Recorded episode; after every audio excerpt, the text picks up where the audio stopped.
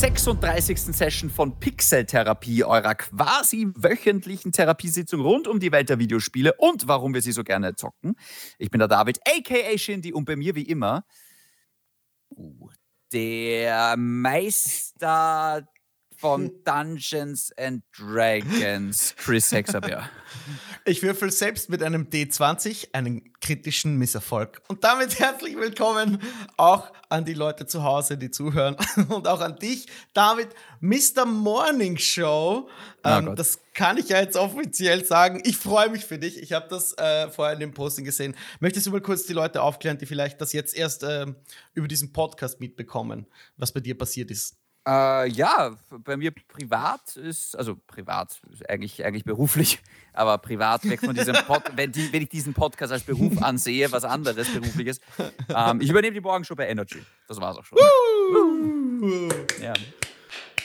Ich freue mich für dich. Dankeschön. Da geht mir das Herz auf. Das ja, voll. Ähm, denkst du, dass du durch deine neue Position slash Timeslot bei Energy ähm, deine, deine Spielzeit beeinträchtigt wird? Ah, das glaube ich ehrlich gesagt nicht. Das, okay, ich werde okay, vielleicht okay. ein bisschen müder sein, weil das der Wecker, lange Pause. der Wecker läutet halt dann doch relativ zeitig, einmal um 4.40 Uhr. Ähm, um Gottes Willen. vielleicht, äh, die, die, Spiele müssen sich vielleicht ein bisschen wow. mehr Mühe geben, nicht langweilig zu sein, weil sonst schlafe ich mhm. vielleicht bald mal ein beim Zocken. Aber ich glaube, ich werde mich schon dran gewöhnen irgendwie. Okay, ja, musst du zwangsweise ja auch. Ja, voll. Okay, okay, okay.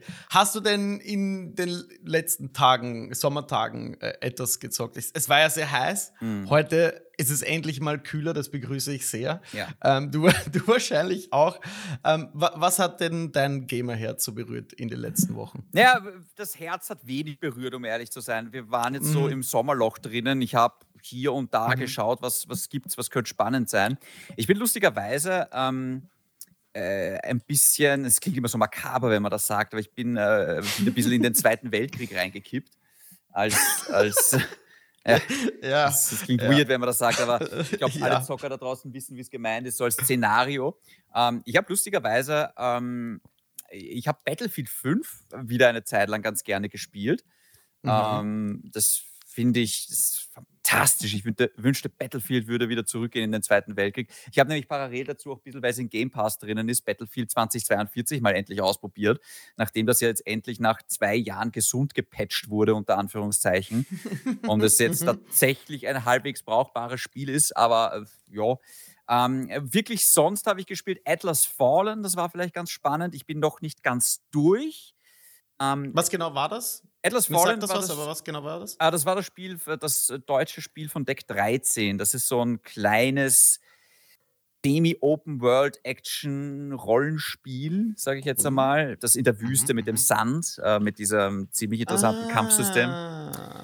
Yeah. Das ist ja international in der Presse leider nicht ganz so gut weggekommen. Mir hat es aber doch eigentlich ziemlich gut, also ziemlich Spaß gemacht. Ich habe in meinem Herzen immer Platz für ein Double-A-Spiel ich ja. weiß aber auch nicht, ob man jetzt gleich 60 Euro dafür zahlen muss. Also das ist für mich eher oh. so ein 30-Euro-Titel oder so mhm, mhm, mhm, etwas, was vielleicht im Game Pass oder bei PlayStation Plus irgendwann mal mehr Sinn macht. Aber mir tut es bei solchen Spielen gar nicht mal so weh, wenn ich die unterstütze, sagen wir mal so. Also das sind so, ja. so ein kleiner, guter deutscher Entwickler und das, schaut es euch mal an, Deck, äh, Deck 13 und Atlas Fallen. Und dazu mhm. äh, mhm, habe mhm. ich, äh, da sind wir wieder beim Zweiten Weltkrieg, die Konsolen Edition gespielt von äh, Company of Heroes 3. Ein oh, Strategiespiel, ja, das habe ich mir auf der mhm, Xbox geholt und äh, bin ganz begeistert, wie toll sich mittlerweile Strategiespiele auf der Konsole zocken. Also das ist mittlerweile hm. wirklich kein abschreckender Grund mehr. Also mir macht das wirklich Spaß. Ich finde Companies of Heroes ist überhaupt vielleicht eine der besten äh, Strategiereihen überhaupt. Finde ich richtig, richtig geil. Ja. Und ähm, ja. es ist jetzt mittlerweile auch im Game Pass drinnen Age of Empires, das neue für die Xbox. Ähm, schauen wir mal, vielleicht haben sie die Steuerung auch so gut hinbekommen. Aber die gute Nachricht ist, und oh. das würde ich jedem Entwickler empfehlen, der seine Strategiespiele auf die Konsole bringt, im schlimmsten Fall lasst uns doch einfach Maus und Tastatur anstecken. Ähm, das kann man nämlich bei Company of Heroes alternativ auch machen. Einfach Maus und Tastatur mhm. anstecken und dann spielt sie das genau wie auf dem PC. Aber tatsächlich mhm. braucht es das gar nicht so krass, weil es auf dem Controller hervorragend funktioniert. Aber ja, das habe ich so gezockt und speziell Companies of Heroes 3 macht mir gerade immer noch sehr viel Spaß. Hast du die alten Company of Heroes Teile gespielt? Yes. Am PC? Ich, ich habe den ersten gespielt, den zweiten weiß ich jetzt gerade gar nicht, ehrlich gesagt. Gibt es da irgendwie einen Unterschied zu dem, zu dem neuen Teil? Ist sich die Serie treu geblieben? Vor allem bei dem Konsolenport jetzt? Ja, äh, würde ich schon sagen. Ich meine, was jetzt groß neu ist beim dritten Teil, ist, es gibt eine neue Kampagne in Italien und die funktioniert ein bisschen mhm. wie bei Total War mit so einer Strategiekarte, wo man Einheiten und äh, äh, ja und einfach äh, Bataillone herumverschieben kann.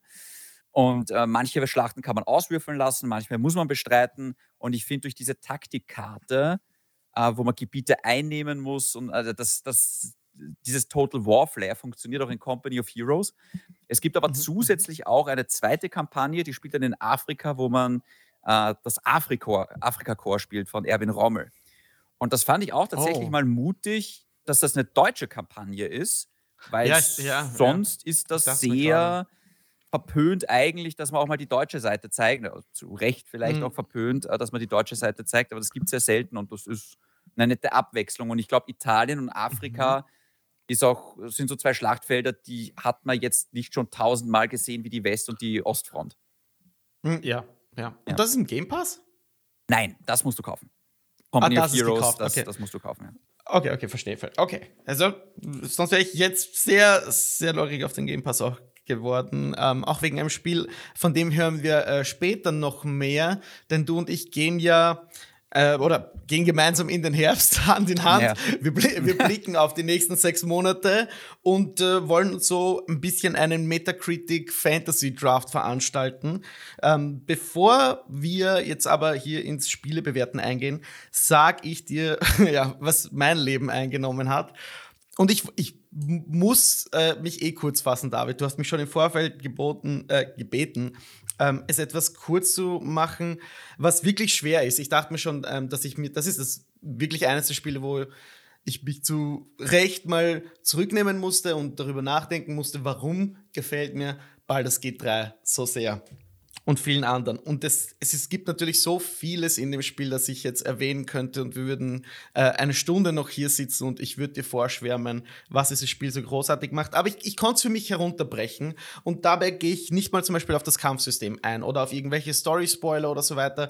Und ich bin jetzt ähm, 60 Stunden drinnen und so ziemlich am Ende vom zweiten Akt, also kurz vom finalen Akt. Und äh, als kleiner Kontext noch, ich spiele das Ganze nur so wie Diablo im Koop mit meiner Freundin. Anders als bei Diablo gibt es hier aber einen echten Splitscreen-Koop. Darauf gehe ich noch ein, denn das ist einer der größten Vorteile von diesem Spiel und deswegen kann ich fast nicht auf den Konsolenport warten. Ähm, ich habe, wie vielleicht schon früher erwähnt, wenig Erfahrung mit ARPGs und CRPGs, also auch bei Diablo 4 bin ich dann eigentlich danach da gesessen und habe mich gefragt, oh wow, das gefällt mir ganz gut. Ich hätte dem Genre am liebsten schon früher eine Chance gegeben und jetzt geht es mir bei Baldur's Gate genauso. Ich habe die Vorgänger nie gespielt, deswegen keine oder wenig Berührungspunkte überhaupt mit äh, der Serie an sich und Dungeons and Dragons und so weiter. Und ich muss wirklich sagen, das ist für mich hands down eines der besten RPGs oder Spiele ever. Ähm, und es liegt hauptsächlich an den folgenden Dingen. Nummer eins das Baldur's Gate hat das beste Character Dialogue System, das ich jemals erlebt habe. Unglaublich verzweigt, unfassbar dynamisch. Es gibt fantastisch aussehende Charaktermodelle, egal ob es äh, NPCs sind, aber besonders deine Core-Gruppe oder deine, deine Auswahl an verschiedenen äh, coolen Charakteren, ähm, die du dir in deinem Camp zusammenstellen kannst, in das du dich jederzeit zurückziehen kannst, ähm, um dir da deine Vierergruppe zusammenzustellen, die ist, die wird dir so ans Herz wachsen und da gibt es einfach auch äh, ja, Spiele oder Playthroughs, die gewisse ich sag mal, ja, Freunde vorzeitig eliminieren, ohne zu wissen, dass das wirklich äh, nachhaltige oder wirklich auch ans Herz gehende Charaktere für deinen gesamten Playthrough hätten sein können. Und das ist genau das, womit dieses Spiel spielt. Du hast ständig das Gefühl, nicht zu wissen, was es eigentlich von dir will. Und es lässt dir so viel freie Wahl bei so ziemlich allem, was du tust. Und das geht eben vom Character Dialogue System über in die Welt und all ihre Geheimnisse. Die Welt ist stockvoller Questreihen und sinnvoller Gegenstände und mysteriöse Geheimnisse. Selten hat es mehr Spaß gemacht, eine Welt so genau zu erkunden. Du kannst wirklich fast alles aufheben und alles hat einen Sinn.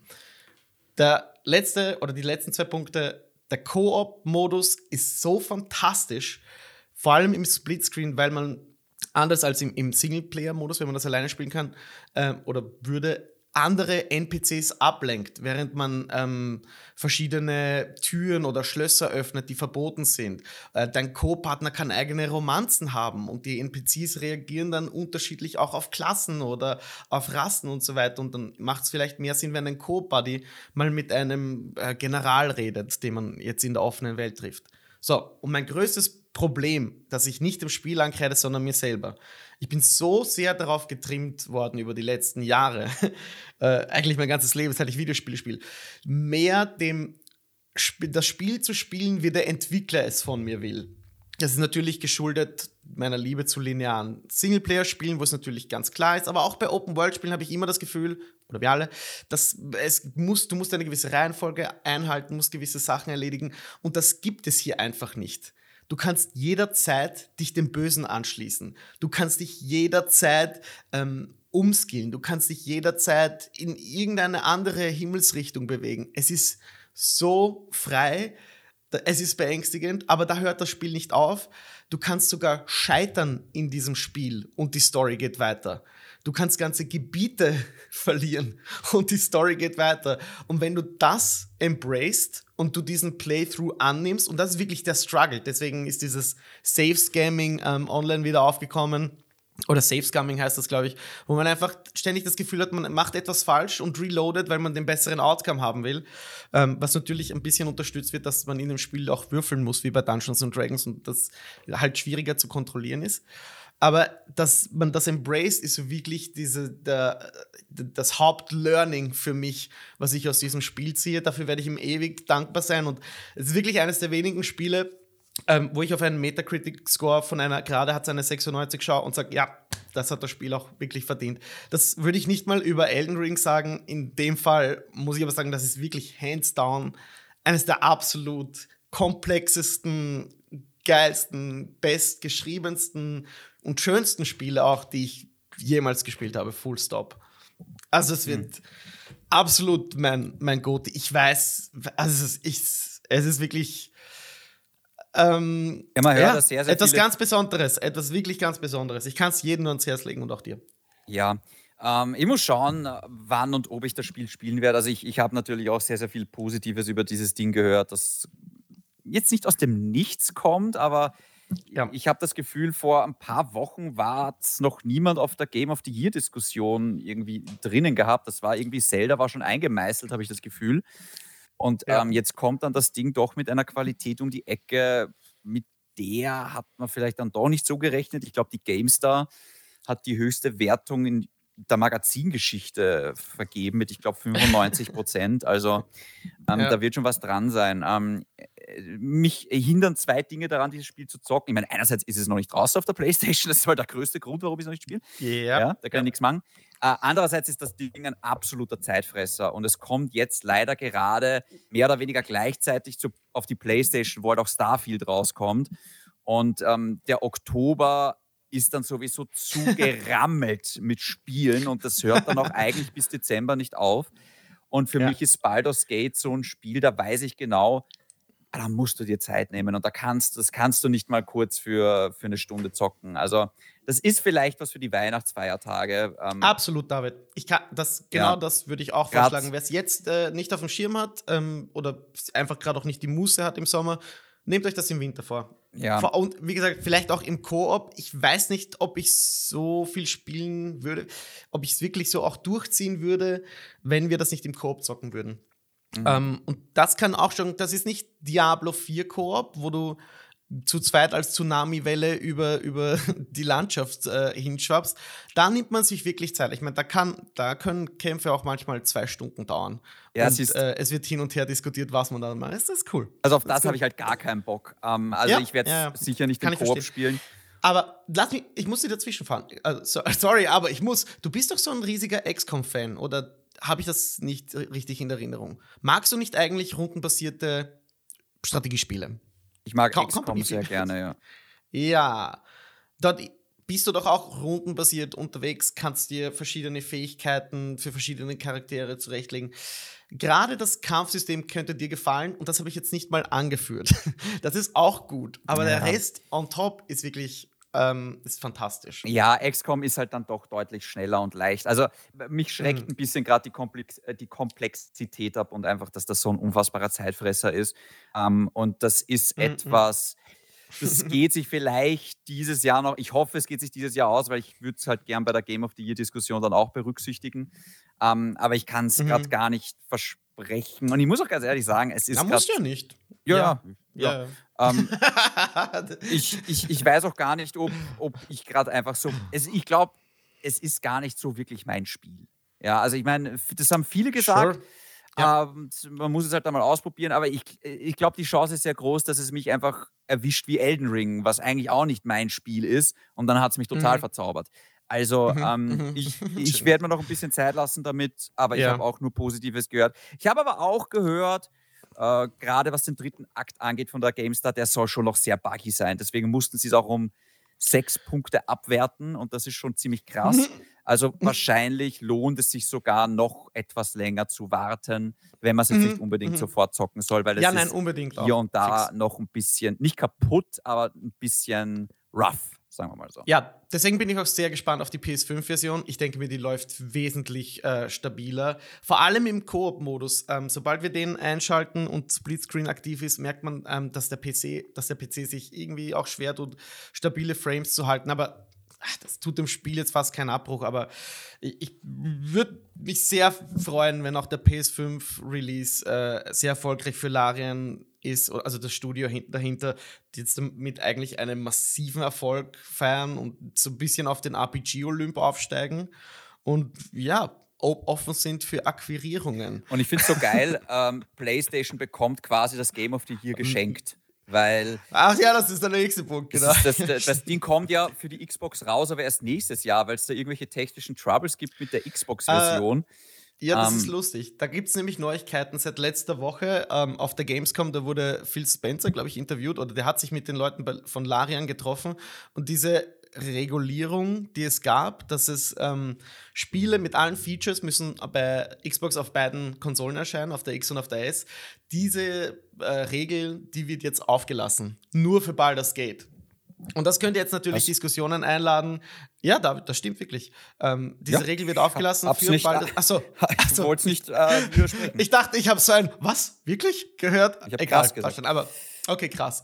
Ja, das würde natürlich Diskussionen einladen ähm, zu zukünftigen Spielen, die jetzt, also Entwickler, die dann herkommen und sagen, hey, wenn das bei Baldur's Gate geht, wieso können wir das nicht bei unserem Spiel machen? Oder bei Halo war es, glaube ich, ein Riesenproblem, dass der Splitscreen-Modus nicht, also bei Halo Infinite, dass er nicht dabei war, weil die Series S damit auch so Probleme hatte.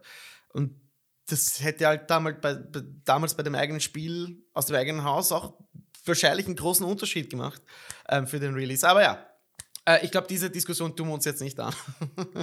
Nein, ich denke nicht. Also, äh, ja. wir werden, glaube ich, noch öfter über dieses, über dieses Spiel diskutieren.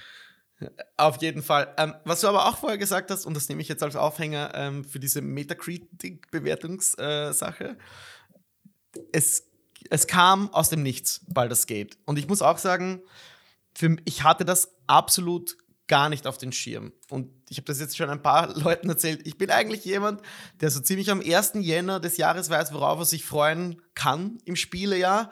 Und ich wurde selten bis gar nicht noch nie eigentlich so überrascht von einem Spiel, das auch schon drei Jahre im Early Access war. das mhm. ist das Unglaubliche für mich. Ähm, Baldur's Gate war sechs Jahre in Entwicklung und die Hälfte davon eigentlich im Early Access. Und das ist so. Also, wir haben einen Spiele-Podcast, verdammt. Wie kann das so an mir vorbeigehen? Egal, das geht auf meine Kappe. Damit das jetzt aber nicht passiert für die nächsten sechs Monate, David, schauen wir gemeinsam in die Zukunft. Und du hast mir äh, dieses Spiel äh, vorgeschlagen, äh, dass wir jetzt ab September auf die Spiele schauen, die uns interessieren. Du hast, glaube ich, elf, ich habe an die, an die 14. Und einfach mal ins Blaue raten, wie da die Bewertung ist, wie da die Resonanz ist. Möchtest du loslegen oder soll ich loslegen?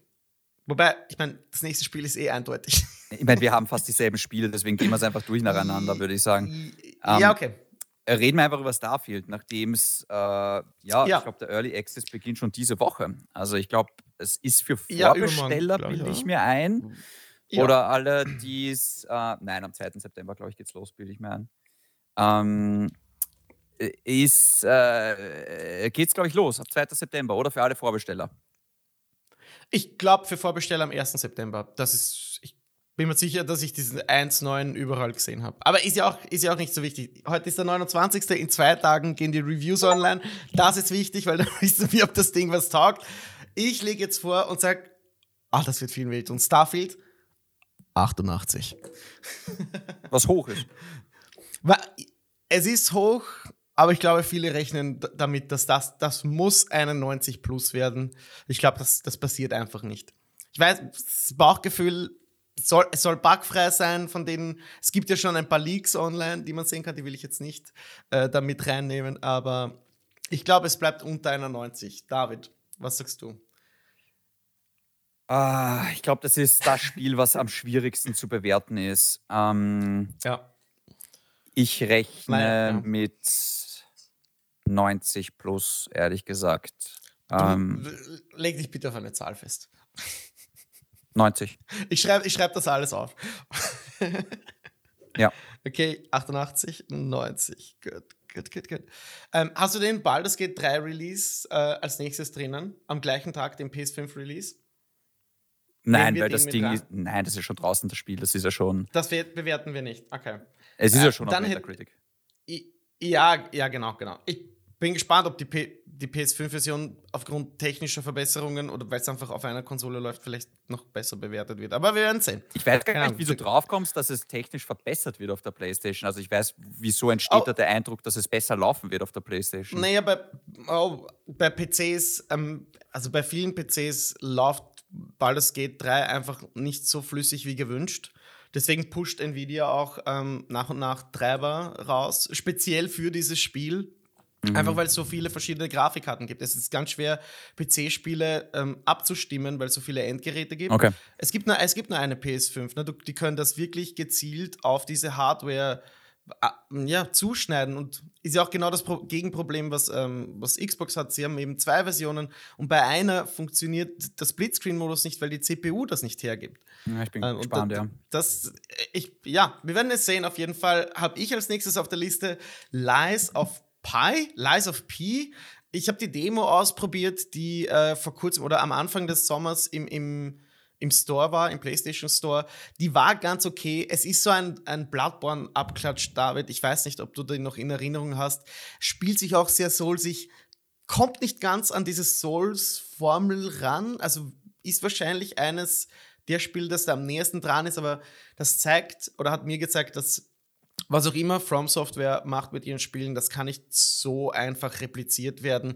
Deswegen ähm, sehe ich da eine 82. Ich habe das jetzt einfach drin. Erscheint am 19.09. für die Leute, die es interessiert. Ich glaube auch im Game Pass, aber nagelt mich da jetzt nicht fest. Deswegen, ähm, wenn ich dann schon Starfield auch, ähm, also im Game Pass nutzen kann, würde ich das gleich mitnehmen.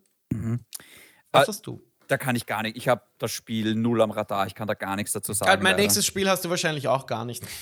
Und zwar? Äh, das wäre Witchfire. Das ist von äh, The Astronauts, den Machern von The Vanishing of Ethan Carter. Mega, äh, mega erfolgreiches Indie-Ding von fast zehn Jahre alt, war eigentlich mehr ein Walking Simulator, aber ein wunderschöner, ähm, der sich wirklich viel Zeit gelassen hat. Witchfire, Witchfire sieht jetzt ein bisschen aus wie, boah, Mittelaltertum auf Cocaine. ich, ich, weiß nicht. Schaut euch Gameplay an. Ich wollte dir das schon empfehlen, David. Ich wollte sie aber, es, das ist schon so lange in Entwicklung, so lange angekündigt. Ich glaube, das hat sogar den Namen gewechselt. Ich erwarte mir ganz viel. Die haben sich wirklich, wirklich viel Zeit gelassen. Deswegen glaube ich, das wird eine 87. Witchfire erscheint am 20.09. Mhm. Okay. Mhm. Ähm, Forza Motorsport. Ja, das habe ich nicht drauf. Okay.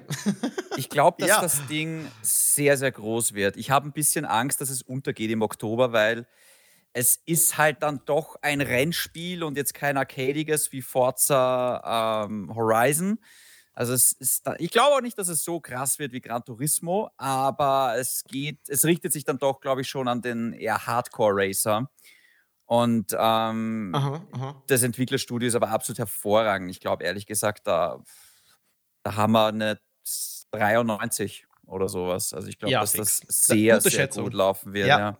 Ja, ja, ja, gute Schätzung. Apropos äh, Gran Turismo, hast du den Film gesehen und würdest du den, weiß nicht, Renn, Rennfahr-Fans empfehlen? Ich habe ihn noch nicht PlayStation-Fans? Ah, du hast ihn noch nicht gesehen. Okay, okay. Okay, naja, das könnte man ja, das könnte man auch ändern, jetzt wo ich wieder da bin. Ja, könnte man. Sehr schön, sehr schön. Ähm, am Ende September habe ich drin, äh, am 26. Cyberpunk Phantom Liberty. Ich nehme das jetzt mal mit rein, wenn ich darf, weil alleine bei dem Gamescom-Trailer habe ich auch schon steife Nippel bekommen, weil es ja verspricht ein mit dem 2.0-Update, das da vor dem DLC schon ähm, erscheinen soll, in ein, ja, vielleicht endlich in die Version von Cyberpunk zu verwandeln, die sich alle erwartet haben. Auf jeden Fall bin ich sehr gespannt, wieder darauf einzusteigen. Idris Elba ist mit in der Kampagne, es gibt neue Bezirke und so weiter. Die haben alles überarbeitet eigentlich. Ähm, jeder kann sich das online durchlesen, wie, ja, wie viel Zeit und Mühen da reingeflossen sind. Ich gebe den Ganzen eine 92. Ja, spannend. David, ähm, ja, du hast mir nämlich geschrieben oder du hast dir irgendwie erwähnt, jetzt hast du Bock auf Cyberpunk. Ist das noch immer so? Jein. Also, das Problem ist halt, das ist halt auch wieder jetzt ein massives Spiel und ich, ich merke gerade prinzipiell bei mir, ich habe gerade keinen Bock für große und lange Spiele. Also ja. ich freue mich gerade eher auf die kleinen Titel. Und mit klein meine ich jetzt nicht irgendwie Double A oder sowas oder Indie-Spiele, sondern ich meine eher von der Spielzeit kleine Spiele, ja. Und ich meine, ich habe Cyberpunk bis jetzt noch gar nicht gezockt, weil immer alle gesagt haben, na warte noch, warte noch, warte noch. Dann kam die Next-Gen-Version und trotzdem noch, na warte noch. Und jetzt, oh, und das noch und oh, und das Polizeisystem und na warte noch, warte noch, warte noch. So, jetzt mit diesem Update 2.0 sagen alle, jetzt aber. Okay, gratuliere, mhm. zwei, drei ja. Jahre nach Release. Also, ich freue mich ja, dass ja. die Entwickler bei sowas so dranbleiben. Ich denke mir nur jetzt, auch dasselbe wie bei Battlefield, ja, ich denke mir so, ey, warum nicht gleich? Also, mhm. dann bringt das Spiel doch zwei Jahre später raus. Ihr, ihr tut euch doch keinen Gefallen. Ihr habt jetzt eigentlich zwei Jahre, es sind zwei Jahre, glaube ich. Ihr habt jetzt zwei ja, Jahre lang, ja. habt ihr nur repariert. Und jetzt kommt das erste große Add-on. Das ist so das Spiel und das ganze Universum. Es könnte schon so viel weiter sein. Und mhm. ah, es ist so schade. Aber ja, ich finde, mit 2.0 sieht es jetzt endlich nach einem Spiel aus, wo ich mir denke, oh, das sieht ja cool aus, ja. Und auch mhm. irgendwie mhm. richtig coole neue Skills sind dabei und irgendwie auch äh, Fahrzeugkampf ist jetzt sogar dabei, was sehr ja. krass aussieht. Aber wir reden da mit Hauptspiel und Add-on reden wir da von einem richtig dicken Spiel. Ja. Und auch da muss ich sagen, uff, gerade gar keinen Bock und keine Zeit für sowas, um ehrlich mhm. zu sein. Mhm. Dafür habe ich einfach gerade äh, auch zu viele andere Interessen und Hobbys. Aber da kommen auch noch genug Spiele dann. ja, aber viele Spiele, die halt kommen, die hast du dann in 20 Stunden durch und danke, Baba. Ja, und mm. genau auf sowas freue ich mich gerade. Ich habe gerade keinen Bock mhm. auf ein Spiel, wo du allein für die Kampagne über 50 Stunden brauchst und dann noch wahrscheinlich 70, 80, 90, 100 Stunden in dem Ding versenken mhm. kannst. Mhm. Gerade ja, sowas wie Baldur's Gate, das sind mal locker 200 Stunden weg, wenn du, wenn du willst. Starfield wird auch so ein Ding werden, wo du wahrscheinlich, also ich meine, das, das, das, das, soll ja absurd Selbe Nummer, sein, 200, ja. 200, 200 Stunden, wenn du willst. Ja. Ich meine, ob sich das dann wirklich trägt, also gerade bei Starfield ist, ich freue mich auf Starfield jetzt kurz vor dem Release tatsächlich, aber meine Skepsis ist so groß wie nie zuvor, um ganz ehrlich zu sein. Also, mhm, ja, ähm, ja schön formuliert. Meine ich, auch. Ich, ich, ich bin sehr gespannt auf die Reviews, wie gesagt, zwei Tage. Ja, ja. also ich glaube tatsächlich, deswegen habe ich auch gesagt 92 bei Starfield, ich glaube tatsächlich, dass es ich, das muss die Kurve kratzen. Also das, das, das muss jetzt die Erfolgsmeldung sein, also mhm. es, äh, viele haben gesagt, das ist das wichtigste Xbox-Spiel seit Halo 3. Ähm, das ist jetzt schon wow. wirklich lange her. Und jetzt ja. müssen sie mal wirklich abliefern. Und ähm, ja. ich, ich muss jetzt einfach darauf vertrauen, dass die wissen, was die da tun. Ja, aber komm, schau mal in den Herbst auf Spiele, die nicht so lange dauern wie Starfield oder Baldur's Gate oder Gerne. Cyberpunk. Am 5. Oktober, ich, die haben das Datum, glaube ich, vorverschoben. Assassin's Creed Mirage. Kann ja. das sein? Ja. Ja, okay, wahrscheinlich um Spider-Man zu entgehen. Ähm, also wäre jetzt meine Vermutung. wie gesagt, 20 Stunden Ding, nicht dieser Valhalla-like-Brecher. äh, ich mach's kurz, 85. Ich, ich, weiß mhm. gar, ich weiß nicht, wie ich das einschätzen kann. Ich weiß überhaupt nicht, wie die Fans und Kritiker dieses Spiel annehmen werden. Ich weiß nicht mal, wie ich das Spiel annehmen werde. Äh, ich, ich hoffe, es ist wie, ja, ich wünsche mir eine, eine Art modernes Hitman meets Assassin's Creed in einem schönen Bagdad, das mich für 20 Stunden unterhält und wo ich etwas mehr Freiheiten habe, als mir dieses Spiel normalerweise gibt, in der Art und Weise, wie ich meine Ziele erreiche. Mhm. Wie schaut es bei dir aus? Ich glaube, 85 ist keine schlechte Schätzung von dir. Ich glaube sogar, es wird mhm. ein bisschen geringer sein. Ich glaube, wir reden da von der 83, ähm, mhm. wenn ich es jetzt mal safe spielen darf. Mhm. Ähm, äh, man darf halt nicht vergessen, das Ding begann als Add-on für Valhalla. Das heißt, es wird ja, sich ja, sehr ja, genau. ähnlich spielen wie die neueren Spiele, nur halt weniger RPG, weniger Open World, ähm, einfacher gestrickt, back to the roots. Ich glaube aber, dass gerade dieses einfach, also genau das ist der Grund, warum ich mich gerade so drauf freue. Wäre das jetzt das nächste große Open World RPG mit 200 Stunden plus in der Größe eines Valhallas, hätte ich null Bock gerade drauf würde ich sagen, ah, okay, passt, danke, möchte ich nicht. Aber jetzt, ja. wo ich weiß, dass das so 20, 25 Stunden sind und keine riesige Welt, sondern halt eine Stadt. Und ich finde, ich bin ja der Meinung, Assassin's Creed, also das, das, Kern Assassin's Creed, das war ja immer nur eine Stadt, ja, wenn ich so an Paris denke oder an London oh oder an Venedig ja. oder an oh. Rom oder ja, ja. aber darum ging es ja eigentlich, ja, und das ist jetzt erst ich meine, es ging schon los mit eigentlich Assassin's Creed 3 und klar, mit, mit äh, Black Flag brauchst Black du natürlich Flag. die Karibik, mhm. da, brauch, da reicht nicht eine Stadt, das verstehe ich schon, aber ich denke mir schon manchmal auch so bei Odyssey, hätte Athen nicht gereicht, wenn du das super detailliert machst oder ja.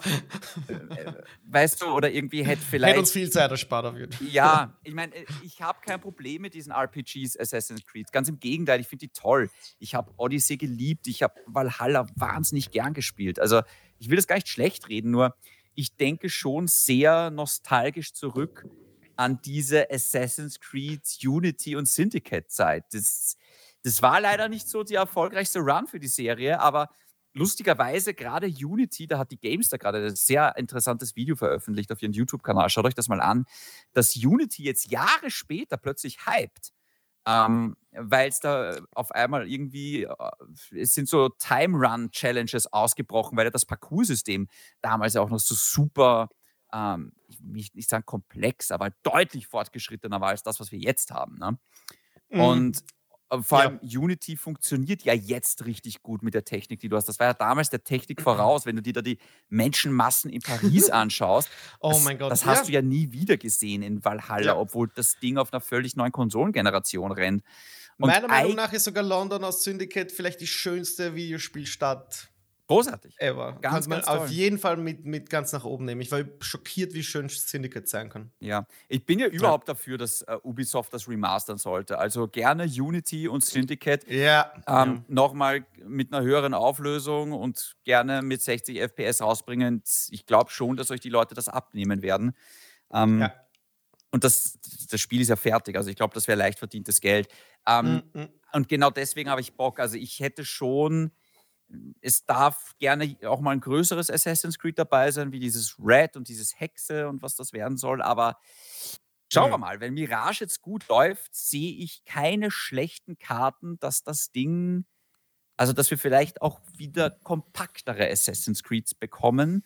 Und man mhm. darf nicht vergessen, das Ding kostet auch nur 49,99. Genau. Das ja, ist auch das ein sehr sympathischer Preis.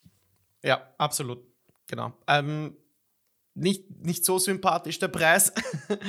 Spider-Man 2, dessen, mhm. äh, ich glaube, fast alle Spiele haben sich aus dem, aus dem Zeitraum verabschiedet. Außer eins, das, das äh, nehmen wir dann gleich uns vor.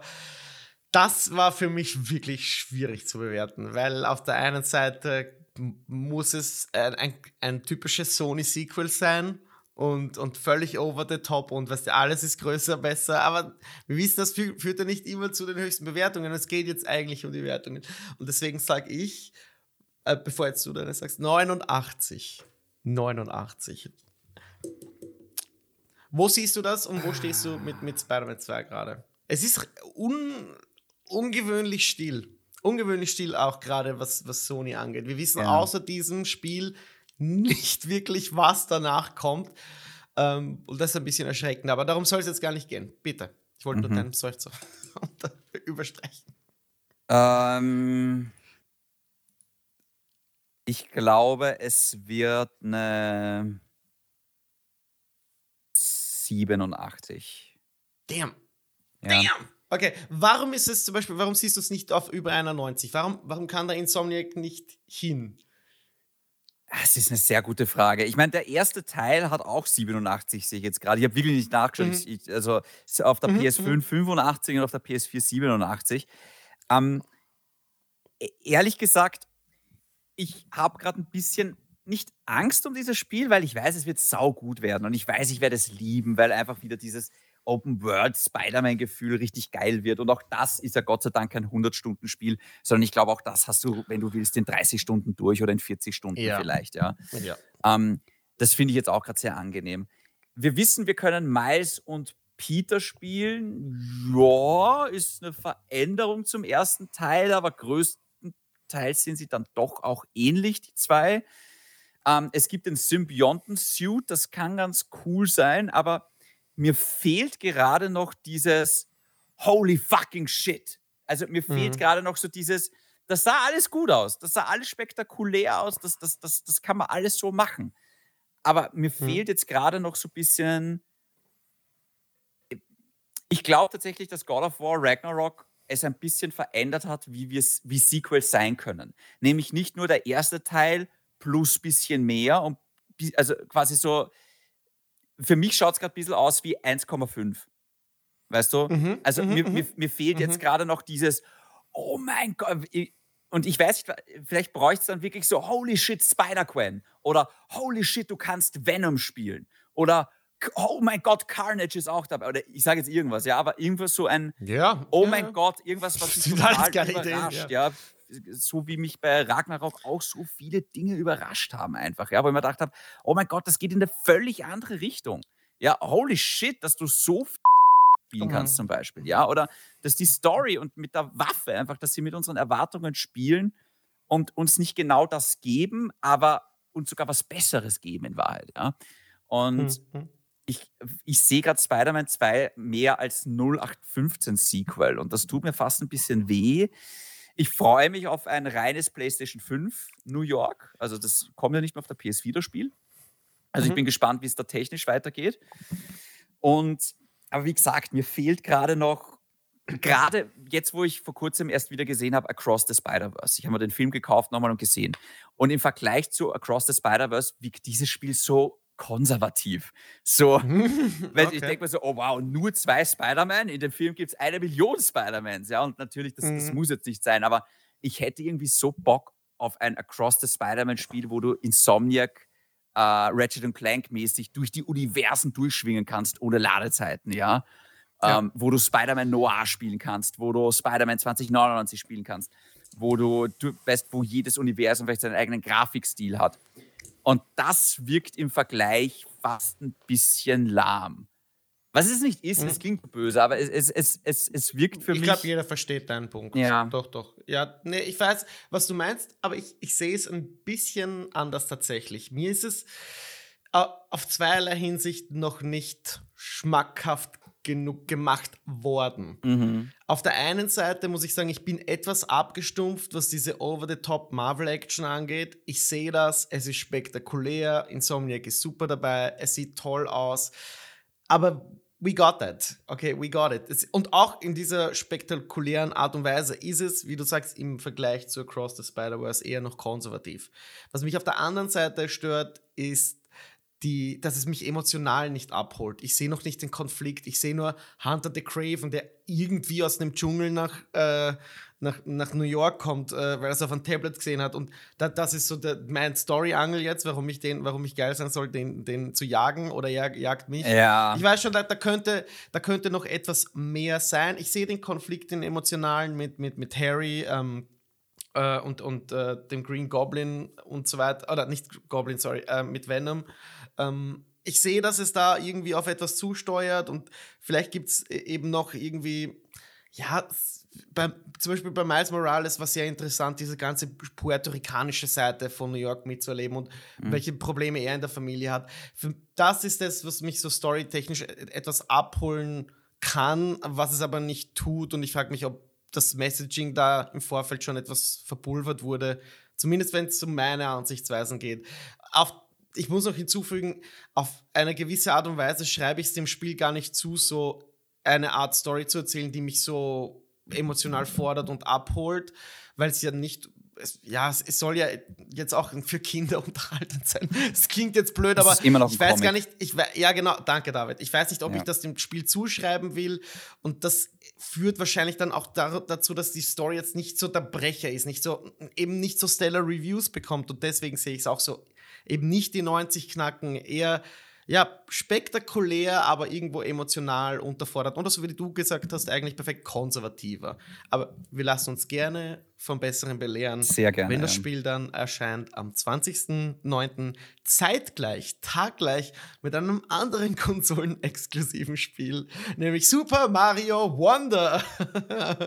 ähm, ja, ich sag's einfach, äh, es wird eine 90. Mario kann sich in einen Elefanten verwandeln und die Kritiker lieben das.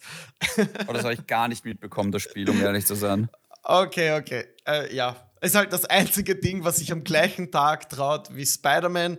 Äh, ist, glaube ich, ein äh, schlicht 2D Mario. Ja, okay. Ja. ja. für die Switch. So, es geht halt auch ähm, immer.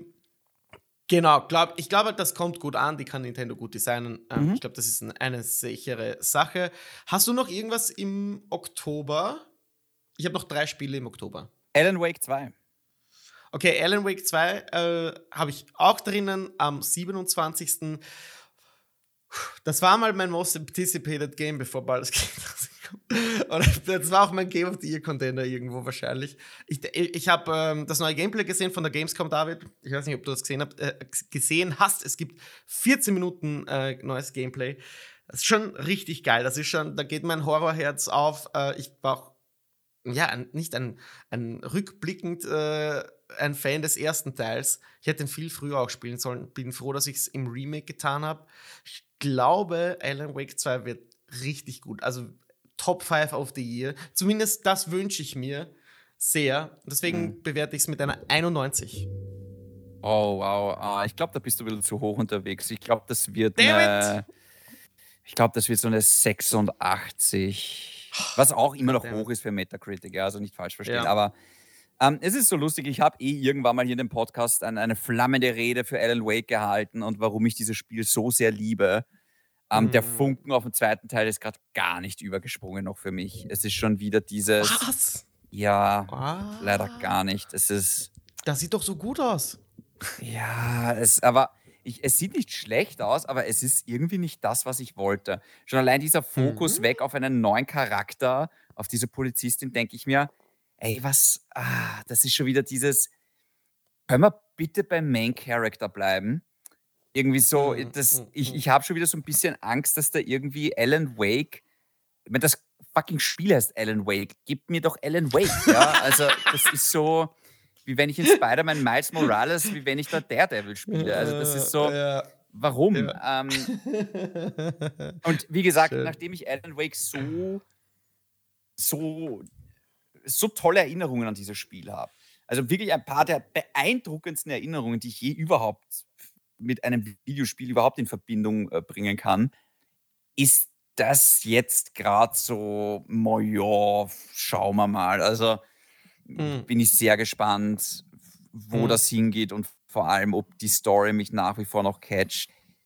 Theoretisch hätte ich ja, ich meine, ich widerspreche mir gerade selber, weil ich wollte lange ein Alan Wake 2, aber jetzt, wo ich so drüber nachdenke, denke ich mal, eigentlich hätte man die Geschichte auch so stehen lassen können. Die war nämlich richtig geil mhm. und das Ende war richtig schockierend oh und oh ja. Ja, aber das ja. war stark. Also ich habe immer so ein bisschen Angst, dass dann zweiter Teil das dann irgendwie verbessert, weißt du? Absolut. Äh, die, die Chance Absolut. ist da, aber äh, die Chance ist auch da, dass es ganz, ganz toll wird. Also schwer zu bewerten, aber ich, ich denke, es wird ein gutes Spiel, aber ich erwarte mir jetzt kein großes Horrormeisterwerk, deswegen sage ich 86. Mhm. Ich kann es verstehen. Ich, ich, fühle, dass sie sich mehr in die Richtung von, von Resident Evil bewegen. Weg von diesem klassischen mhm. Gameplay, das früher das, das Spiel, den, den ersten Teil vor allem ähm, geprägt hat. Und das stimmt mich sehr zuversichtlich, weil auch die Zwischensequenzen, wie das alles mittlerweile aussieht, das wirkt sehr cineastisch. cineastisch na. Und äh, das, das gefällt mir. Ich, ich will mich so ein bisschen reinversetzen wie in einen modernen Thriller, gepaart mit eben so ein bisschen gory, mystischer Resident Evil Scheiße, wenn ich das so sagen yeah. darf. Da, da habe ich richtig Bock drauf und ich, ich hoffe, die können das. Das letzte Spiel Control, ähm, das auch irgendwie connected ist, fand ich richtig gut. Also Gunplay habe ich auch gemerkt, äh, können die bei Remedy noch. Mhm. Kannten sie ja immer, weil Max Payne und so. Mhm. Aber das ist schon lange her. Ähm, David, ich, wenn ich noch raushauen darf, ich habe zwei Spiele im Oktober. Ich mache es ganz kurz. City Skylines 2, einer der besten Stadtaufbausimulatoren der letzten zehn Jahre oder seit EA halt SimCity für immer begraben hat. Ich, oder wahrscheinlich für Mobile äh, Free to Play, I have no idea, look it up. City Skylines 2 auf jeden Fall wird mega. Ich, das wird 93. das wird einer okay. der besten Simulatoren. Ich hoffe, dass sie sich dieses ganze Feedback des ersten Teils äh, zu Herzen genommen haben. Ähm, und einfach einen, einen besseren zweiten Teil schaffen. Ich wüsste wirklich nicht, was man da noch verbessern kann. Mein Hirn ist nicht komplex genug dafür, äh, aber ich bin mir sicher, die Leute bei, äh, ich glaube, Pandemic Entertainment oder so, die, die wissen schon, was sie tun. Das zweite ist Ghost Runner, Ghost Runner 2, so ein Sci-Fi ähm, Ego-Shooter aus ah. Äh, ja, ja. Äh, mit so einem Katana super das schnelle ja, fren, fren, ja total frenetisches äh, Kampfsystem ähm, mega, mega fette Musik, also unbedingt mit Kopfhörern spielen. Und da kommt man einfach auch in einen schönen Rausch und Flow. Ich glaube, das ist so ein 85er, da kannst die Story nicht so ganz ernst nehmen. Ähm, da geht es eher um das Gameplay und wie das sah schon echt damals auch gut aus.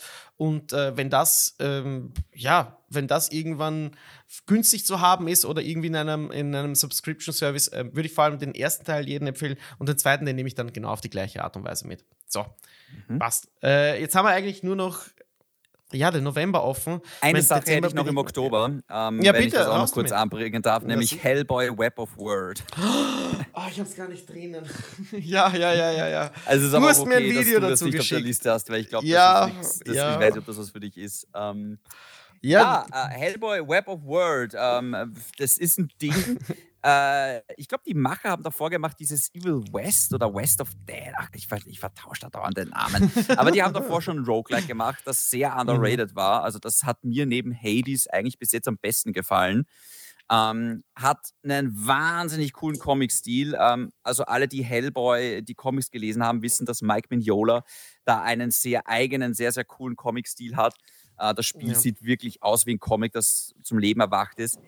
Ich befürchte aber, dass dieses Roguelike ähm, jetzt keine großen Wertungen bekommen wird, um ehrlich zu sein. Also ich, ja, wenn ich, sah rough aus. Also es wir haben ja das aus, Video ja. Äh, von der Gamescom beide gesehen.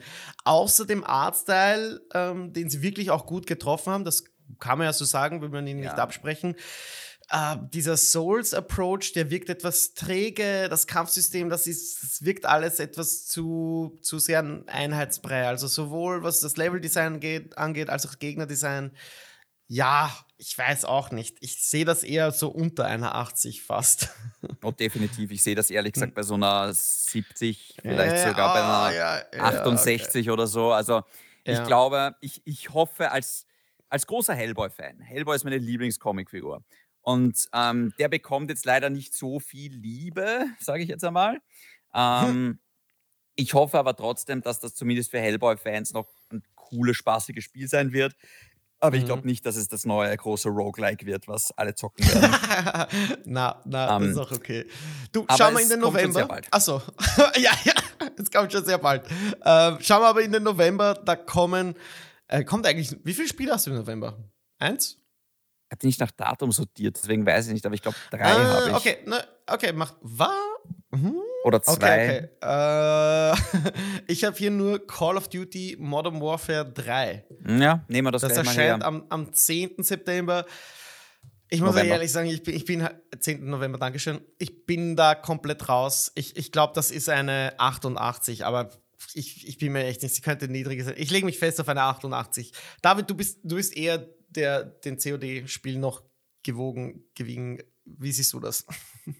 Es wird deutlich niedriger sein. Ich glaube, das wird eine 80. Deutlich oder, niedriger. Ja, ja. Was? Ja, ja. Die, die, die Call of Duty-Spiele ziehen nicht so auf, auf Metacritic. Also die werden eh eher konservativ bewertet. Also ich würde sagen, das ist so, das ist so eine klassische 8 von 10, manchmal vielleicht sogar 7 von 10. Also ich würde so sagen Mhm. 79, 80, sowas um den Dreh herum. Bewerten wir hier eigentlich nur die Singleplayer-Kampagne oder wie Nein, ist nein, es bei diesem? Ha haben die auch schon Multiplayer? Also wenn die Leute das da draußen dann kaufen am 10. November, bekommen die alles? Ja, klar. Okay, cool. Ja, wollte Ja. ich nur wissen, weil da gab es irgendwie mal so ein. Gab es da nicht CODs ohne Multiplayer? Ohne Multiplayer gab es noch nie ein COD, also gab es kein COD. Nein. Es gab eines Das- ohne Singleplayer. ohne, ohne. Kampagne wahrscheinlich. Ohne Kampagne. Ich meine, das ist umgekehrt, glaube ich. Das gab es einmal ja, in Call of. Duty Black Ops 4. Das ist aber sehr, sehr schlecht angekommen. Das fand ich ganz Ja, spannend ich. eigentlich, weil äh, lange Zeit hieß es immer so, ah, die Singleplayer-Kampagne, die spielt ja eh keiner. Und es gab ganz viele Statistiken, dass irgendwie nur 10% überhaupt die Singleplayer-Kampagne spielen und noch weniger überhaupt beenden. Und dann haben sie gesagt, Mhm. na gut, Call of Duty Black Ops Mhm. 4, pf, ja, dann, dann, dann mach, lassen wir es halt weg. Dann war aber der Aufschrei sehr groß und ich glaube auch in den Verkaufszahlen hat sich das niedergeschlagen. Also Hm. auch wenn das nur so ein vier, fünf Stunden Ding ist. Ähm, wie gesagt, äh, ich bin ja ein großer Befürworter aktuell gerade von sehr kurzen Spielen. Ähm, mir ist schon Ja. klar, man will auch was bekommen für sein Geld, aber mir ist lieber eine kurze, gute Erfahrung. Das ist mir immer lieber als eine zahre 200-Stunden-Erfahrung. Vor allem, weil das beendet ja dann noch keine Sau. Ähm, und ich muss tatsächlich sagen, ich weiß, ich werde vielleicht von vielen ein bisschen belächelt wegen dieser Meinung, aber ich mag die Singleplayer Call of Duty. Ich mag das. Also ich Mhm. finde, das ist. Es gibt ja auch eigentlich nicht mehr viele Spiele, die das machen. Also Singleplayer-Shooter sind prinzipiell mal selten. Und Ja. oft sind sie dann sowas wie Doom oder wie Far Cry. Aber Mhm, so mhm, ein wirklicher, linearer, bombastisch inszenierter Militärshooter, das gab es früher wie Sand am Meer. Das war Killzone, das war Medal of Honor, das war Halo, das Mhm. war, ähm, äh, da gab es ganz, ganz viele Shooter, die das ähm, probiert haben. Singularity. Haze, ja, also da gibt es ganz, ganz viele äh, Call of. Duty-Klone, sage ich jetzt mal, die dasselbe probiert Ja. haben und niemand ist rangekommen an Call of Duty oder halt ganz selten Halo natürlich schon und auch Killzone Ja, fand ich top. Stimmt, aber habe ich sehr genossen auch früher, die Kampagne. Ja, und ich mache das immer noch gerne. Also ich, ich, ich, ich, fand jetzt auch gerade die Modern Warfare-Reihe, die äh, neu aufgelegte, äh, die fand ich toll, ersten und den zweiten Teil, die Kampagne. Wirklich, wirklich toll. Ähm, ich mochte auch Vanguard, wie gesagt, Zweiter Weltkrieg. Ähm, als Mhm. Szenario für einen Shooter finde ich das überhaupt ist das beste Szenario. Ähm, fand ich auch wirklich, wirklich toll. Und ich freue mich auf, ich finde, das schaut geil aus. Also der Trailer schaut, es ist, ich kriege da Gänsehaut. Ich finde das einfach cool mit Captain. Price und Task Force One for One und Ghost und Makarov. Und ich finde, das Aha. sind schon ikonische Charaktere mittlerweile. Und vor allem, ich glaube, dass dieses Ding dann doch besser ankommen wird, als man vielleicht glaubt, aus zwei Dingen. Das erste ist, sie bringen das erste Mal ähm, Entscheidungen in den Singleplayer rein. Es wird zwar immer noch linear sein, aber du wirst dir jetzt pro Mission aussuchen können, mache ich Stealth oder mache ich laut oder gehe ich Richtung so oder Richtung so. Mhm, Sie mhm, haben, glaube ich, gesagt Open Combat Szenario oder irgendwie sowas. Und das Ah, ist tatsächlich das. neu. Okay. Weil normalerweise es gab entweder Stealth-Missionen oder Baller-Missionen. Aber jetzt, Mhm. wenn du quasi selber das festlegen kannst, ich bin gespannt, wie es dann wirklich sein wird, aber das könnte Mhm. jetzt endlich mal ein bisschen Innovation reinbringen. Ähm, und das Zweite ist, Sie haben gesagt, das wird der größte und wichtigste Zombie-Modus ever. Und ähm, Ja, Open World Zombie Modus, ne? Ja, also wenn Sie das oh, ja. vielleicht Cool. cool machen mit RPG-Elementen, whatever, Mhm. das könnte schon geil sein, ja, oder irgendwie so vielleicht so Day of Mhm. nee, wie ist das? Daisy? Keine Ahnung. ich weiß es auch nicht. Ja, aber Nicht irgend so ein. Zombie-Ding auf Steam. Egal. Also, wenn man das vielleicht irgendwie auch noch cool macht, könnte das, Das könnte das eine wirklich coole Säule werden. Und ähm, ja, Multiplayer Mhm. ist halt Multiplayer. Aber ich Ja. freue mich tatsächlich drauf. Ich weiß nicht, ob ich es gleich für 80 Euro brauche, vor allem, weil so viele Spiele rauskommen. Aber Mhm. ich mag die Dinger leider sehr gerne. I hate to fucking tell you. Es ist, ich weiß, es ist cool, Call of Duty zu haten. Ähm, und auch die ganzen, die ganzen Hate-Kommentare unter dem Modern Warfare 3 Trailer. Ich denke mir so, ja, fuck you, das schaut geil aus. Das schaut Ja. cool aus. Das ist ein cool Ja. gemachter Trailer. Da kriege ich Gänsehaut. Ähm, aber ich verstehe auch, dass manche damit durch sind. Äh, ja, was hast du denn noch im November? Du hast noch zwei hm. Spiele dort? Jetzt wäre ich, ich bin sehr interessiert jetzt. Ich glaube, vielleicht kommt es gar nicht im November, weil es hat auch kein fixes Release-Datum, aber Warhammer 40k Space Marine Ich hätte genau das geraten. David, ich wollte es dir schon schicken, das Gameplay. Meine Fresse sieht dieses Spiel gut aus. Ja. Unfassbar. Also, ich saß da und dachte mir so, ist das das neue Gears of War? Oh ja. Ja, ich weiß, was du ähm, meinst. Du kennst dich im Warhammer-Universum besser aus. Ich glaube, du hast so mir, mir, mal den ersten Teil empfohlen von Space Marine, bin mhm. ich mir nicht sicher. Mhm. Was erwartet uns da? Warum, warum soll ich mich darauf freuen? Ähm, der erste Teil war auch von Relic. Das sind dieselben Leute, die Dawn of War gemacht haben, also das Warhammer-Strategiespiel oder auch Company of Heroes.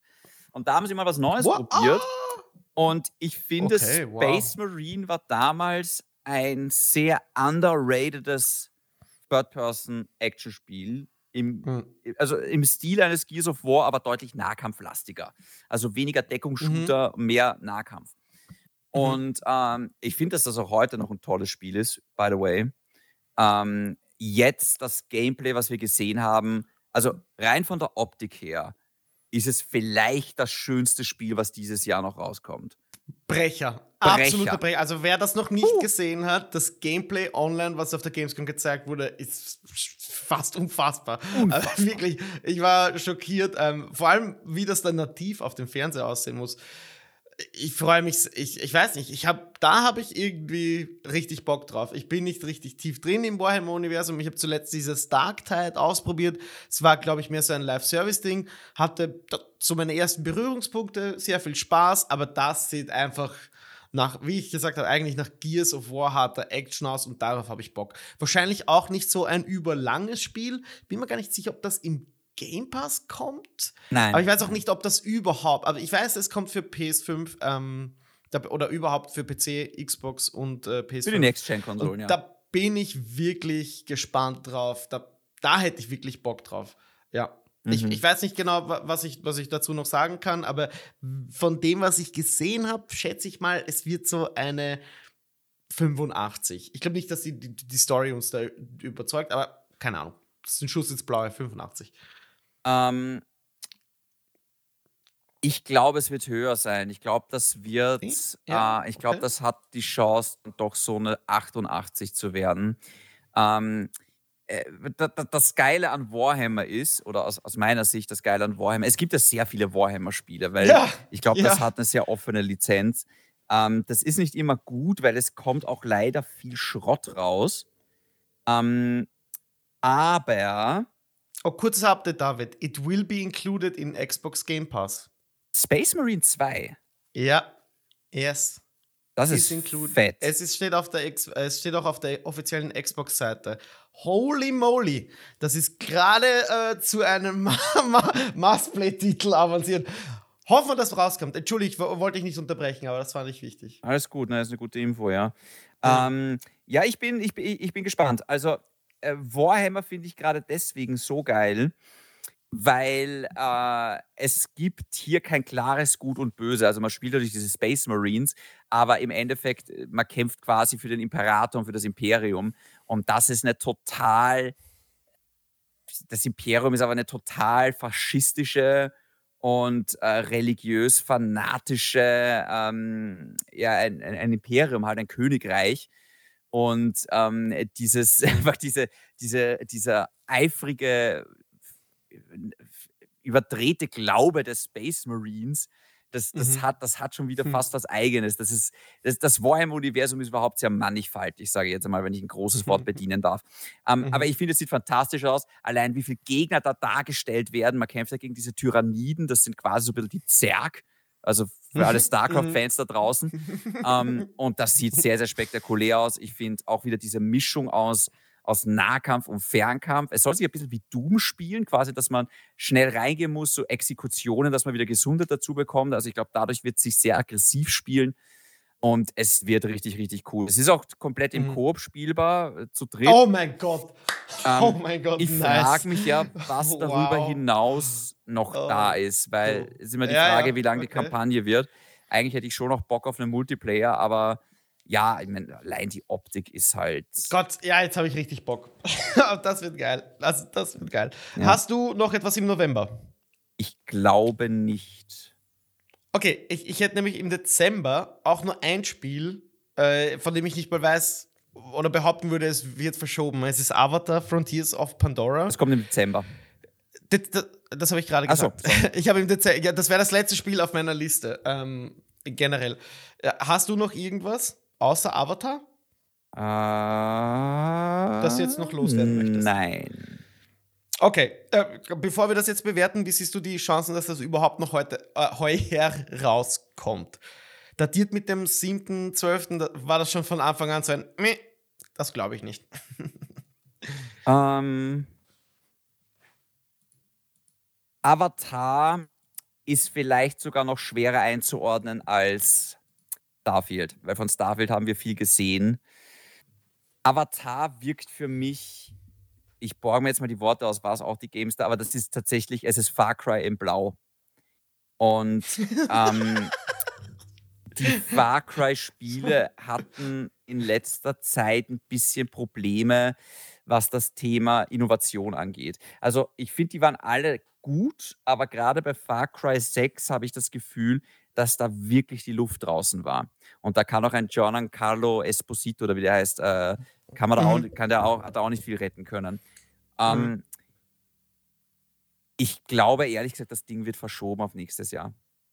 Ja, same. Ich bin mir ehrlich gesagt ziemlich sicher. Wir werden es jetzt trotzdem bewerten, einfach weil es immer noch angekündigt ist. Aber ja. ich fand das erste Gameplay, was man da so gesehen hat, das sah auch rough aus. Ich fand auch ehrlich gesagt, auf der Gamescom gab es jetzt nicht viel Neues dazu. Ne. Gar ähm, nicht gleich. Oder? Also ich finde, die sind da fast ein bisschen zurückhaltend gerade. Mhm. Ähm, Der nächste gab, Indikator eigentlich. Aber ja, es gab nur einen PC-Feature-Trailer, wo ich mir denke, ja, okay. Mhm. Ähm, aber im Endeffekt, rein vom Gameplay her, sieht es für mich eins zu eins aus wie Far Cry. Und mhm. das Einzige, was dieses Spiel jetzt unter Anführungszeichen retten kann, ist, wenn sie die Lizenz wirklich gut umsetzen. So ähnlich wie bei Hogwarts Legacy. Weil Hogwarts Legacy, wenn du die Hogwarts-Lizenz wegnimmst, hast du eigentlich auch ein sehr durchschnittliches Spiel. Aber nachdem sie diese mhm. Hogwarts-Lizenz so unfassbar gut umgesetzt haben, ist es dann halt für Harry Potter-Fans ein sehr gutes Spiel. Deswegen ja, kann ich ja. nur hoffen, dass sie sich da sehr viel Mühe geben, dass es für Avatar-Fans einfach dieses Erlebnis ist, oh mein Gott, ich kann Pandora frei erkunden, oh mein Gott, ich kann meinen eigenen Kranich zähmen und da herumfliegen. Es wirkt für mich schon wieder so Stützpunkte zerstören, Gegend befreien, hier das machen, darauf klettern und äh, einfach so 0815-mäßig. Ähm, ich würde Metacritic-mäßig mich jetzt mal vorsichtig bei dem, was ich jetzt gesehen habe, bei so einer 81 einordnen. 81? Oh shit, das ist noch niedriger als ich. Ich habe auf einer 85, aber ja. Ich kann sehen, dass es niedriger wird. Kommt das von den Far Cry-Machern oder sieht es nur so aus wie Far Cry und kommt von einem anderen Ubisoft-Team? Nein, nein, ich glaube, dass, ich meine, es gibt mehrere Far Cry-Teams, aber ich glaube, es ja, ist Ubisoft stimmt, Montreal, oder? äh, Nein, Entschuldigung, wow. sind das nicht die Macher von, äh, von The Division? The Division? Oh, gleichzeitig schön. Ja, fix. Ich lese gerade nämlich hier. Äh, Massive Entertainment heißt ja, ja, so war das genau. Ja, ja, ja, ja, ja. Ähm, boah, also nicht von den Far Cry-Machern. Hm. Hm. Dann, ja, 55. Also ja, ich weiß nicht, die werden uns jetzt nicht mit einer emotionalen Story umwerfen. Äh, ich weiß nicht, ob dieses äh, Far Cry Gameplay so wirklich für das passt. Ich weiß nicht, was verwenden die Navi? Die verwenden ja nur Pfeil und Bogen, oder? Naja, und, und Speere und so weiter. Ich, ja, ich naja, die, die, verwenden schon auch die, schon auch die Waffen hijacken, sage ich jetzt einmal. Du spielst ja auch einen Navi, mm. der quasi, glaube ich, von den Menschen ausgebildet wurde. Also ich glaube, mm. vielleicht geben also. sie dir quasi die Möglichkeit, dass du dich halt mehr entscheidest, ob du mehr in Richtung Menschenwaffen oder vielleicht in Richtung äh, Navi gehen möchtest aber es mhm. sieht für mich so ein bisschen aus. Das Parcoursystem, das könnte tatsächlich ganz cool sein. Dieses Herumrennen im Dschungel, das erinnert mich ein bisschen an Mirror's Edge. Ähm, mhm, mh, mh. Das Ballern an sich, äh, es erinnert mich auch so ein bisschen an, an, äh, ja, an Crisis, um ehrlich zu sein, weil du bist ja dann mm. doch irgendwo so ein großer Supersoldat, kannst schnell rennen, bist sehr stark, kannst weit springen. Also es fühlt sich ja. fast ein bisschen an, als hättest du einen Nanosuit an. Ähm, okay. Aber wie gesagt, ich finde das, ich sehe auch gerade jetzt nochmal den Gameplay-Trailer, das sieht echt rough aus. Also ja. ich, ich kann mir fast nicht vorstellen, dass das Ding dieses Jahr noch rauskommt. Und ist das reines Singleplayer oder ist das ein, so ein Live-Service-Ding? Nein, ich glaube, das ist wie Far Cry, das ist ein Singleplayer-Spiel. Ah, komplett, okay. Ah, okay. Ja, also es, es kommt von den, den Division machen, deswegen frage ich, weil das ist ja nicht nur rein, nicht Live-Service ist, aber da gibt es ja so PvP-Zonen und wird das hier so ähnlich sein? Gibt es ein. Ja, Nein, nicht, das glaube ich nicht an. Ja, okay, wir werden sehen. Wir werden es auch sehen, ob das äh, Spiel verschoben wird. Äh, jetzt war es das mal mit dieser Metacritic Fantasy, mit diesem Metacritic Fantasy Draft oder diesem Blick in den Herbst oder die nächsten sechs Monate und biegen schon ein in den Abschluss dieser Session. Wir nehmen schon wieder lange genug auf. Abschließend, David, ähm, gab es noch ein paar Details zu PlayStation Portal oder ehemalig Project Q. Der Preis 1,99, 220 Euro äh, in Österreich, Deutschland, Dachraum, EU, glaube ich. Es gibt ja viele, die meinen, das ist Schrott. Es gibt viele, die meinen, das ist genau das, was ich brauche. Es gibt Leute, die sich aufregen, ha, das Ding hat äh, kein Bluetooth jeder kann sich darüber selbst informieren. Bitte tut das. Das machen nicht wir jetzt. Wir, wir haben uns, glaube ich, schon ein bisschen abgesprochen über Sprachnachrichten. Wo, wo siehst du dieses Ding? Also hat, wird dieses Ding ein Zuhause bei dir finden? Lass es mich so sagen. Nein. Okay. Also Gut, das, das war's mit dieser Session. Ja. okay, na. Ich brauche es gar nicht groß äh, ausführen, glaube ich. Ähm, ich bin, äh, ich lebe in einem Single-Haushalt, ja. Also ich kann jederzeit mich vor den Fernseher setzen oder nicht. Ich muss mhm. mich nicht äh, mit meiner Freundin äh, streiten wegen der Fernbedienung oder mit meinen Kindern oder sonst was. Ähm, das heißt, ich sehe in meiner Wohnung absolut keinen Grund dafür, mir dieses Ding zu kaufen, ja. Also ja. es gibt diese, diese ein, manchmal denke ich mir schon, okay, jetzt hätte ich gerne auf dem Fernseher irgendwie die Serie und würde gemütlich mit vielleicht der PlayStation Portable, äh, Portal, wie ist das noch? Das will man noch Portal, öfter passieren, ja. ja. ja ähm, mit der PSP, ja, also auch die neue Abkürzung, ähm, würde dann vielleicht mhm. mit dem Ding vielleicht mit der PS5-Spiele zocken, aber ich glaube, das ist mal keine 200 Euro wert, vor allem die Serie würde ich dann vielleicht eher auf dem Laptop schauen daneben, ja. weißt du, und auf dem großen ja. Fernseher zocken. Glaub, also eher so. So geht's, so geht's vielen, äh, nur du hast es viel freundlicher formuliert. die, die, Sinnhaftigkeit von, von dem Gerät äh, wird, wird, sehr in Frage gestellt. Ich, hm, ich finde schon, Jahre, dass es Sinn hat. Ja, ich wollte eh gerade darauf einleiten. Ich, ich lebe ja in einem Mehrpersonenhaushalt äh, mit meiner Freundin und wir teilen uns einen Fernseher, spielen deswegen auch ab und zu ähm, Spiele im Koop. Aber wenn sie dann eine Sendung schauen will und ich möchte jetzt nicht unbedingt am PC sitzen oder am Laptop sitzen, ja, bring noch mehr Geräte in mein Leben.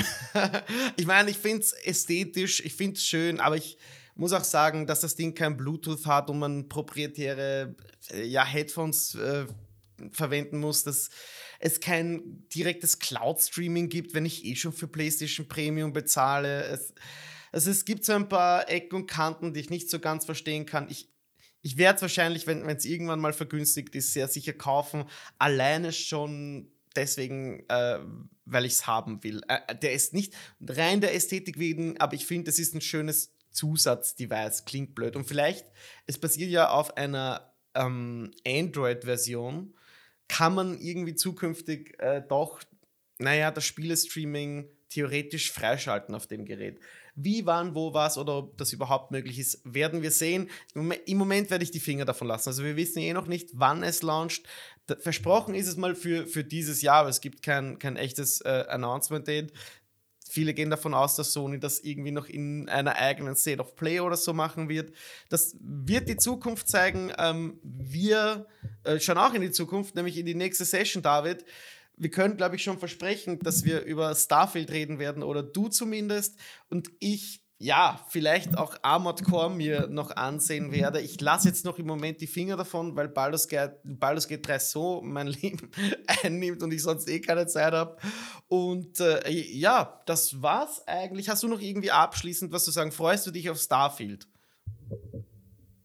Bist du ich freue mich auf Starfield mit einer Also sehr gesunden Skepsis. Also Ja, ich bin, schau, okay, Ding ist im Game Pass, ist nichts verloren. Ähm, ich habe ein bisschen Angst, dass ich dieses Spiel anfange zu spielen und mir dann relativ schnell denke, ah, catch mich gerade nicht, lass ich weg, ist gerade zu groß, Ach ist Gott, zu genau mühsam. die gleiche Angst habe ich also auch. Ja, es ist so, ich möchte es ja mögen, verstehe mich nicht falsch. Ich will es ja mögen. So, ah, aber ach, ja, schwierig zu Es- formulieren. Fallout hat mich halt komplett schockiert damals. Ich war riesiger Skyrim-Fan. Du hast es vorher erwähnt, da habe ich die 200 Stunden reingebuttert. Gut, da hatte ich auch noch die Zeit während des Studiums, aber Fallout hat mich dann, diese Durststrecke, die Bethesda in den letzten Jahren hatte, ähm, die führt zu meiner und zu deiner gesunden Skepsis. Also ich, ich bin Ja. auch on the brink, aber irgendwie, ich will es mehr mögen, glaube ich. Ich will es mehr mögen. Ja, ich finde halt auch eigentlich, dass seit Skyrim ist da nichts wirklich Geiles mehr gekommen von Bethesda, muss ich sagen. Das ist Mhm. jetzt echt schon lange her. Ähm, aber ich, ich möchte Ihnen das auch nicht absprechen, dass vielleicht dass dieser Skyrim-Effekt nochmal passiert. Vielleicht Ja. ist es wirklich dieses, im besten Fall ist es wirklich Skyrim im Weltall. Und irgendwo, Ja, wenn, ich mit, wenn das alles so zusammenkommt, wie Sie das sagen, und ich kann wirklich mein eigenes Schiff so richtig geil zusammenbauen. Und die Kämpfe machen Spaß, sowohl an Land als auch im Weltall. Und ich kann mich quasi entscheiden, okay, bin ich jetzt irgendwie vielleicht Space Pirat oder sonst was oder so Schmuggler allerhand Solo-mäßig oder keine Ahnung, ja. Und es, es, wenn das so zusammenkommt alles, dann wird das ein ganz besonderes Spiel, glaube ich. Aber wenn nicht, dann nicht. Und dann- Sehr schönes Schlusswort. Ja, und dann, dann ist es halt irgendwie scheiße und dann ist es vielleicht die Lachnummer des Jahres und ähm, dann ist es die nächste Schlappe Ja. für Microsoft. Und weißt du, Ja. ich habe aber vor kurzem wieder gedacht, bei der Xbox Series X, ich mag mittlerweile das UI von der Xbox Series X total gerne. Und ich finde Mhm. überhaupt, die Xbox Series X hat der PS5 ein paar Dinge echt voraus. Eigentlich habe Mhm. ich Bock auf der Xbox zu spielen. Ähm, Mm, mm. aber es fehlen gerade noch die Spiele. Und ähm, das Ding Hm. wäre sehr, sehr wichtig. Und wenn das Ding jetzt ein Erfolg ist und dann Forza ein Erfolg ist und sie dann Space Marine 2 haben, na guten Morgen. Dann, Das hat, könnte noch ein gutes Spiel ja werden. dann hatte Xbox endlich mal, dann, dann, weil was haben sie dieses Jahr rausgebracht im Game Pass? Redfall war eine, war eine Schlappe. Atomic Heart hat jetzt auch eigentlich niemanden großartig geschreckt. Also das es, kam heuer? ich glaube, das kam auch. Ja, ja. das war die Reaktion von vielen. Also es ist so, äh, jetzt wird es Zeit. Jetzt ist, Ja. ist jetzt die Zeit. Und ihr habt es Ja, genau. wieder um ein Jahr verschoben. Also jetzt, jetzt liefert Ja. ab und ähm, ich glaube tatsächlich aber, das Poker wird aufgehen. Ich bin ganz guter Dinge. Ich weiß nicht, ob es Mhm. mich begeistern wird, aber ich glaube, es wird sehr viele Leute begeistern. Mm-mm. Wir sind gespannt. Äh, wenn ihr das da draußen hört, dann ist wahrscheinlich oder sind wahrscheinlich schon die, die Reviews erschienen Ah, und es ihr wisst spannend. mehr als wir. äh, ich ja, bin extrem gespannt darauf, was äh, wir sehen, was wir lesen werden, was auch du nächste Woche dann erzählst. Das soll es jetzt mal gewesen sein von dieser Session Pixeltherapie. David, die Abmoderation. Wenn ihr irgendwelche Fragen oder Anregungen habt, sehr, sehr gerne schicken via Instagram. david.aka.shindy oder den Chris unter hexabär. Äh, Mhm. und ja, dann sind wir alle gespannt für Starfield und ich schätze mal, wir hören uns in den nächsten paar Wochen schon mal mit einem Ersteindruck, würde ich mal behaupten. Sehr schön, sehr schön, sehr schön. Wir freuen uns. Ich freue mich. Danke für die Session. Ciao.